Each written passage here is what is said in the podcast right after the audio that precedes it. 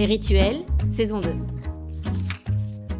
Autrice, réalisatrice et filmeuse, comme elle le dit elle-même, mais aussi peintre ou photographe, de son premier court-métrage, Herman le Gangster, adapté d'une nouvelle d'Hugo Claus, à son dernier long, Wits, sorti en 2019, en passant par Coma, sélectionné à la semaine de la critique à Cannes en 2006, elle se promène entre un cinéma de fiction classique et un cinéma plus expérimental et spontané. En tant que spectatrice, j'aime me perdre dans un univers visuel singulier, comme mené en bateau par des récits poétiques hors normes.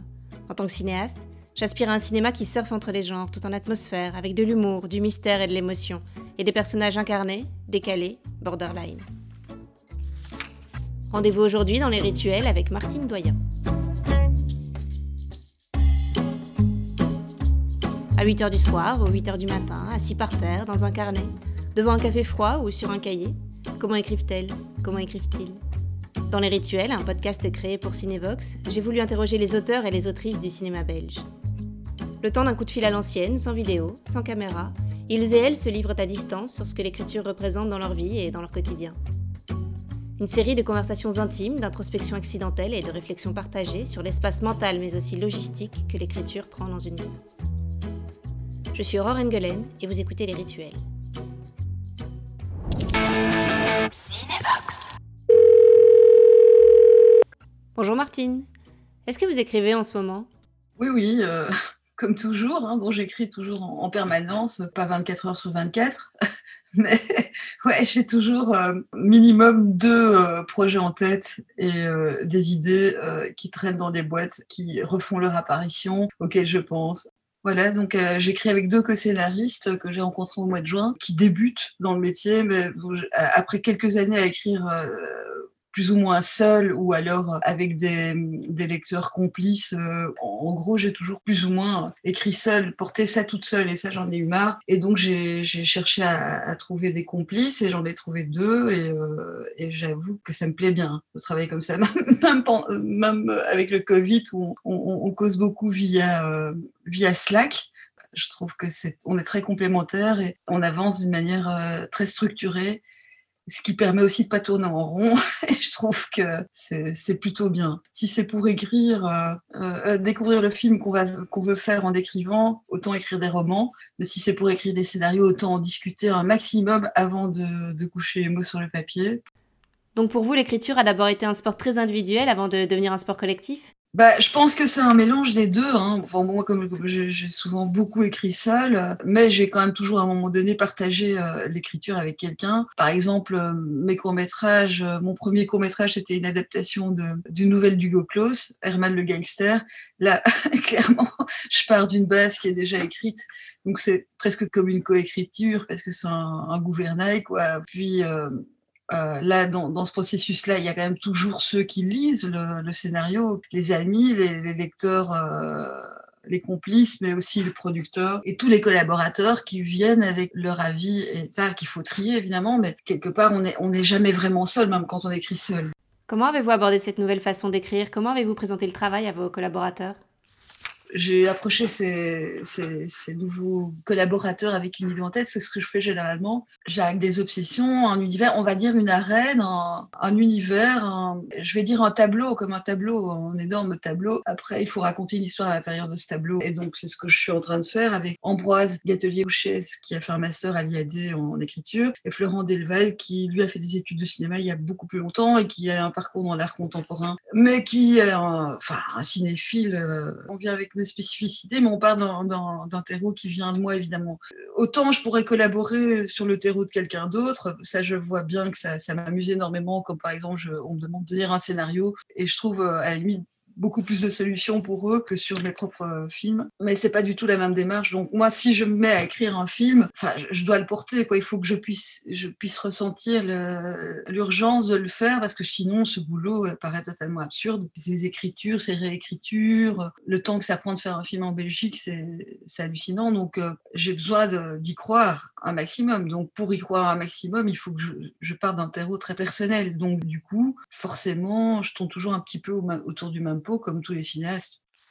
Est-ce que vous vous souvenez de la première fois que vous avez écrit et comment cette écriture s'est muée en scénario? Bon, moi j'ai toujours écrit. J'ai commencé euh, par l'écriture, on va dire, je sais pas moi, à l'âge de, 11-12 ans, quand j'ai découvert l'utilisation du carnet intime, bon, ces carnets sont vite devenus des, des, carnets de poésie, des carnets de récits. J'ai même écrit pendant plusieurs années euh, les rêves que je faisais la nuit et j'en faisais beaucoup. Et c'était une forme de répétition pour moi parce que j'adorais raconter ces rêves après à, mes copains copines dans la cour de récré ou ailleurs. Et euh, pour les besoins de l'histoire, je, n'hésitais pas à transformer le rêve que j'avais. Parfois, j'avais, j'avais juste une image dans ce rêve et je racontais la suite. Donc, écrire ces rêves nocturnes la nuit, c'était non seulement thérapeutique, mais aussi un vrai apprentissage pour raconter des histoires. Mon grand-père était un grand raconteur d'histoires, donc il m'a bassiné d'histoires vraies et imaginaires euh, toute mon enfance. Et euh, ma grand-mère était une grande cinéphile, donc elle avait tous les ciné télérevues à partir des années 30 jusque, jusque dans les années 70, 60, 70. Comme elle était néerlandophone, BBC, euh, la BRT, etc., on regardait beaucoup de films le dimanche après-midi pendant les vacances. Elle m'emmenait au cinéma tous les mercredis. Et puis après, j'ai regardé le cinéma de minuit à la télévision, donc j'étais totalement cinéphile déjà à 12-13 ans et je pense que ça m'a influencé aussi sur ses rêves écrits dans les carnets. Et puis beaucoup plus tard, je suis allée à la cinémathèque, j'ai découvert le cinéma surréaliste, Buñuel et tout ça. Voilà, donc ça m'a éclaté. Quand j'ai compris que je pouvais éventuellement faire des films euh, après tout ce que j'avais essayé avant, c'est-à-dire des choses que je pratique toujours, hein, euh, écriture euh, comme ça dans les carnets, photographie, dessin, parce que j'ai toujours beaucoup dessiné, etc. Quand j'ai pris une caméra, j'ai commencé par faire des films Super 8 avec mes amis acteurs. Là, je me suis dit bon là, c'est tous les arts en même temps, c'est génial. Quoi. Là, j'ai vraiment été, comment dire, j'ai eu un espèce de coup de foudre pour le cinéma, et de là est parti le, le besoin impérieux de d'apprendre euh, l'écriture de scénario parce que sans ça on n'y arrive jamais. Donc euh, donc l'écriture c'était une nécessité parce que euh, si j'arrive si je pouvais pas écrire un scénario je pouvais pas faire de film. Donc voilà. Et comment vous êtes-vous formé à cette époque-là, l'illicite, enfin, euh, le master en, à l'ULB, ça n'existait pas, donc il y a eu des, des balbutiements de trucs comme illicite à l'ULB, des cours du soir donnés par ces mêmes professeurs d'illicite. Tous ces trucs que j'ai fait, j'ai fait tout ce qui était possible euh, à faire en, en séminaire euh, d'écriture de scénario. J'ai pas le, le, parcours des scénaristes tout frais d'aujourd'hui, mais c'est une matière que j'ai assimilée.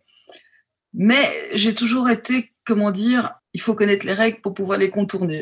Parce que j'ai quand même un, fond artiste, on va dire, c'est-à-dire que ça m'ennuie profondément. Ces, films où on, sait déjà comment ça va se terminer après les cinq premières minutes, où on tombe tout le temps dans un type d'histoire et tout ça. Donc pour moi, c'est vraiment impératif. Je, je suis mauvaise élève, mais je connais les règles.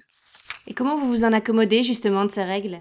Ou comment est-ce que vous les contournez? Ce que j'aime pas, c'est le formatage, en fait. Il y a beaucoup, beaucoup de gens aujourd'hui qui travaillent la, méthode de scénario comme un business, quoi. Et donc, à la fin, ça finit par, par formater les films. On invente des règles qui n'ont pas lieu d'être. Et, j'aime bien m'affranchir de ça régulièrement. Je suis consciente que c'est du coup beaucoup plus difficile d'avancer, mais ce que j'ai trouvé un système, c'est d'alterner euh, cinéma de fiction, euh, on va dire, qui s'inscrit dans l'industrie, je dis bien, qui s'inscrit parce que c'est pas évident et, ça le sera de moins en moins même pour les, les, réalisateurs qui sont plus conventionnels.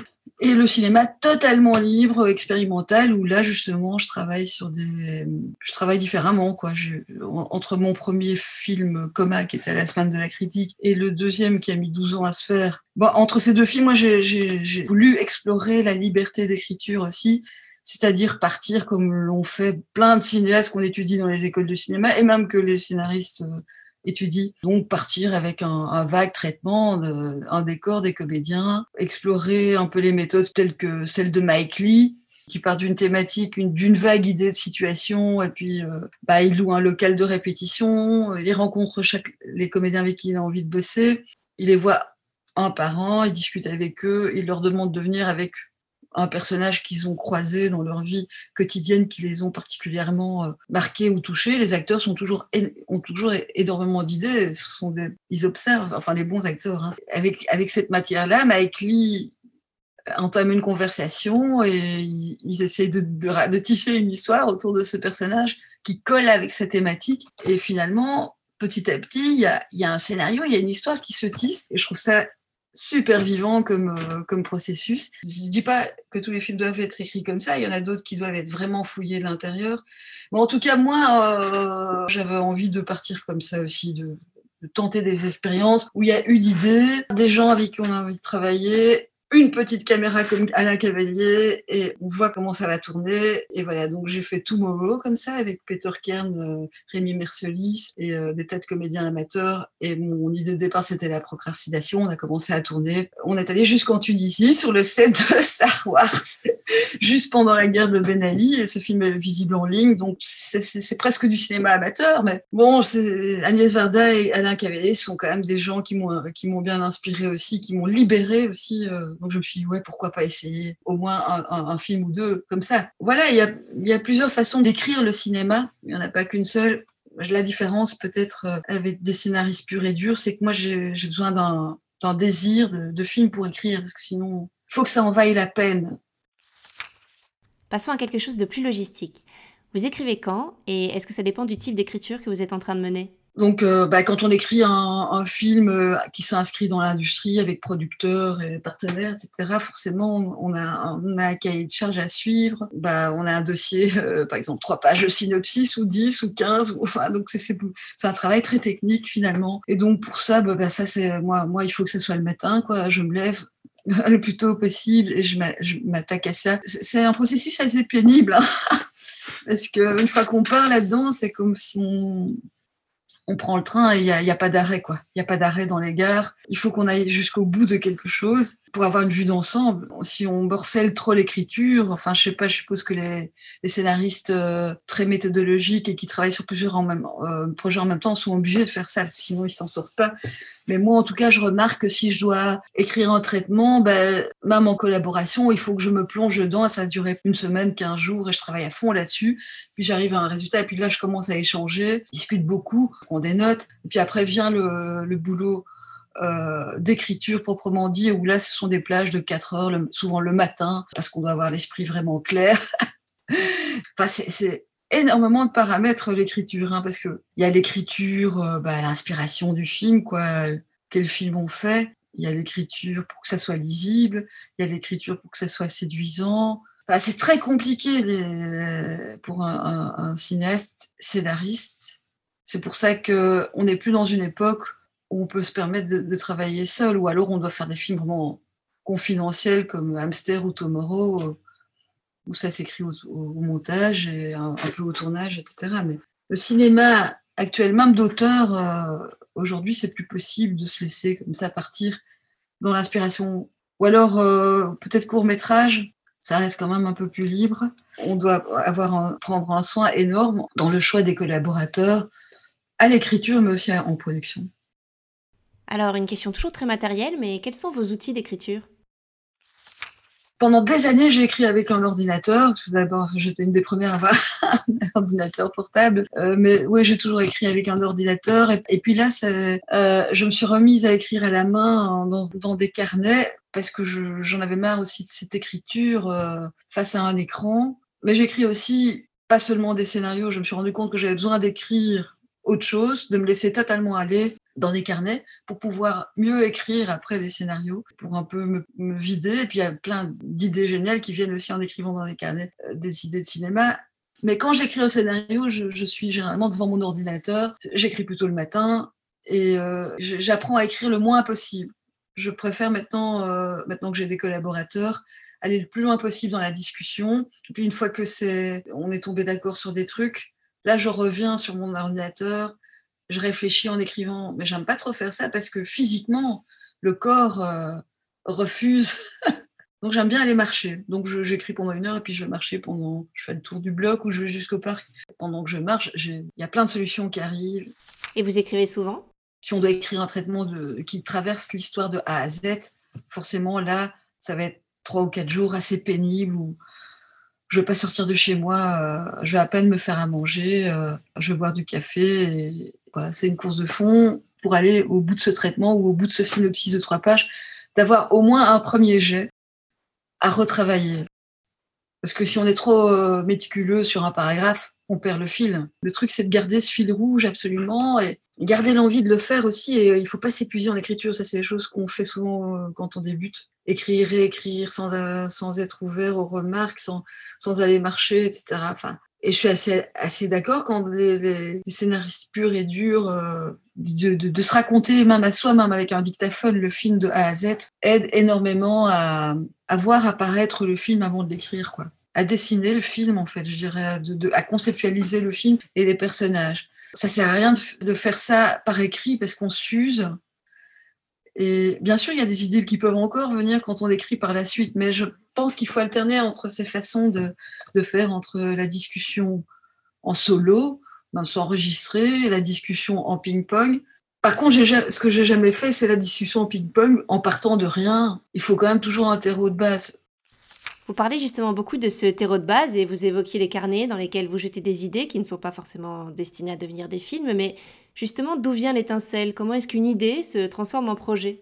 Ben, L'étincelle, euh, on peut parler des films que j'ai faits. Donc, euh, par exemple, Coma, c'est ben, maintenant je commence à me connaître. À, moi, mes personnages, ils, ont, ils prennent toujours un peu la tangente. Quoi. voilà, ça, c'est des choses qui me qui m'inspirent toujours. Après, j'ai envie toujours envie de faire des films où, avec un climat où on, s'identifie à un personnage qui justement euh, prend un chemin de traverse ou n'est pas convaincu par le chemin qu'il est en train de prendre ou revient en arrière. Enfin, et donc, il y a déjà ça de bas à la base. Je vois bien que je suis toujours en train de tourner autour de ça, même dans mes carnets où je me laisse totalement aller. Donc, avec une grande attention, j'ai une tendresse pour ces personnages. Euh, et puis, une certaine drôlerie aussi, un côté absurde. Et tout à coup, j'entends un truc à la radio ou je lis un, un fait divers ou sur Internet pour Coma, c'était c'est une histoire qu'on m'a racontée en fait euh, en face de chez moi. il y avait une terrasse et donc je prenais un café et je parle. Il y avait un, SDF qui campait là, avec qui je causais de temps en temps. Ce, ce gars m'a raconté une histoire. Alors je sais pas si c'est vrai ou s'il l'a inventé. Je pense qu'il a à moitié inventé cette histoire. Mais il m'a dit qu'un jour il s'était réveillé à la morgue, nu sous un sous un drap quoi. Il dormait sur un banc l'hiver et, et, donc euh, il s'était endormi, il était tombé dans le coma les ambulanciers ont cru qu'il était mort. Et donc, il s'est enfui de l'hôpital en, se battant avec l'infirmier de garde pour sortir de la morgue. Il a piqué le tablier de l'employé de la morgue, piqué ses pompes. il est retourné euh, dans sa piole et euh, mais il avait plus ses clés, il n'avait plus rien, donc il était retourné au café pour euh, demander de l'aide, le café où il avait l'habitude d'aller. Et là, quand il est rentré, c'était silence radio comme dans un western. que tout le monde pensait qu'il était mort en fait. Donc cette idée m'était restée terriblement en tête et j'étais en train de travailler sur ces personnages, euh, personnages de mythomane, euh, tout ça. Et puis bah, Valérie est venue avec euh, tiens si c'est un mythomane, pourquoi il rencontrerait pas une amnésique? Et voilà quoi. Puis ça part comme ça en fait. Pour Witz, euh, bah là j'étais en train de faire la vaisselle. je m'intéressais au cérébrolysé. Pourquoi? Parce que mon père, euh, ça lui est arrivé. Donc, il a été défibrilisé. Et puis, quand il s'est réveillé, bon, il était totalement à l'ouest. Et donc, j'écoutais une émission lambda sur les cérébrolysés. Et là, le, le médecin disait qu'il y avait des gens qui perdaient l'usage du langage, mais aussi le sens de l'humour et ça, ça m'avait, moi, j'ai hurlé de rire. Alors bon, c'est un rire un peu sombre, l'idée que quelqu'un puisse perdre son sens de l'humour. Donc voilà, l'étincelle est partie de là. Après, le scénario sur lequel je travaille maintenant, euh, c'est un mélange entre un terreau qui est là depuis longtemps, quelque chose de l'ordre de la métamorphose. Euh, enfin, je ne vais pas en dire trop parce que c'est encore très frais. Ça a une envie très forte que j'ai toujours eu, qui est de faire un film fantastique, qui parle de, transformation et d'abus, en fait, mais en restant dans un cinéma de genre. Et, en fait, c'est souvent mettre deux, idées. Il y a deux idées qui se cherchent, quoi. On a une idée, et puis elle, est elle reste là en jachère. Et tout à coup, il y a quelque chose qui tombe du ciel en marchant ou en faisant n'importe quoi d'autre, ou en lisant, en lisant un bouquin. Et là, tout à coup, on a une espèce de, de flash. On a l'impression que ces, deux idées euh, marchent super bien ensemble. Et en fait, c'est comme ça que fonctionnent les surréalistes aussi. Hein. C'est de mettre des idées qui n'ont a priori rien à voir l'une avec l'autre ensemble. Et, voilà, donc je suis aussi très très intéressée euh, par euh, la philosophie là, depuis toujours. Parfois, j'ai une idée d'atmosphère, un, un, fait divers qui arrive ou quelque chose qu'on me raconte, et aussi un concept philosophique qui me qui me préoccupe, qui me hante. Mais j'ai énormément d'idées de films, en fait. si je devais toutes les faire, ce serait impossible. J'ai des tiroirs pleins d'idées, de, de j'ai aussi maintenant une idée de série et je me dis quand, j'arriverai jamais à faire tout ça. Donc comment est-ce que je vais faire? Peut-être peut qu'il faut que je trouve une forme pour exprimer ces idées. Est-ce que c'est quelque chose qui vous obsède justement l'écriture, ces idées? Est-ce que ça peut aller jusqu'à vous réveiller la nuit? Mais ça c'est plutôt en, phase de pré-tournage, où là on se dit putain c'est la dernière ligne droite ici. Euh, j'ai encore la possibilité de changer ça ou ça avant de tourner. Surtout que maintenant, les, tournages, surtout quand il n'y a pas beaucoup d'argent, c'est c'est à peine si on a le temps de faire ce qu'on a, les scènes qu'on a écrites, quoi, je veux dire. Ça, c'est aussi, mais enfin, ça, c'est un autre, un autre dossier. Là, on se dit, c'est la dernière ligne droite, et là, ça peut m'empêcher de dormir. Et enfin, bon, c'est quand même très compliqué. L'écriture, elle s'arrête jamais. Hein. Elle continue une fois que le scénario est écrit, boulonné. Elle continue sur le plateau, elle continue au montage, et je dirais qu'elle continue même euh, après, quoi. Enfin, qu'est-ce qu'on raconte du film, de quoi on parle quand on a interviewé sur le film. Enfin, c'est un vaste sujet. Mais en tout cas, oui, se réveiller la nuit ou rêver ou rêver du film. ce qui m'arrive parfois, c'est rêver d'un film. Et je me dis, oh, j'ai rêvé d'un film cette nuit. Il faudrait absolument que je le note. Mes rêves sont découpés comme dans un film.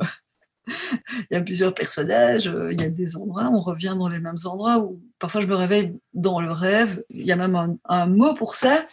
Le mot jetée, ça décrit le fait de, se réveiller en plein rêve et de vouloir se rendormir pour pouvoir accrocher les wagons et, et continuer le rêve. Mais donc parfois ça, ça m'arrive où j'essaye de, je, je me réveille d'un rêve et, j'essaie de replonger dedans pour accrocher les wagons, mais j'y arrive pas. Ou...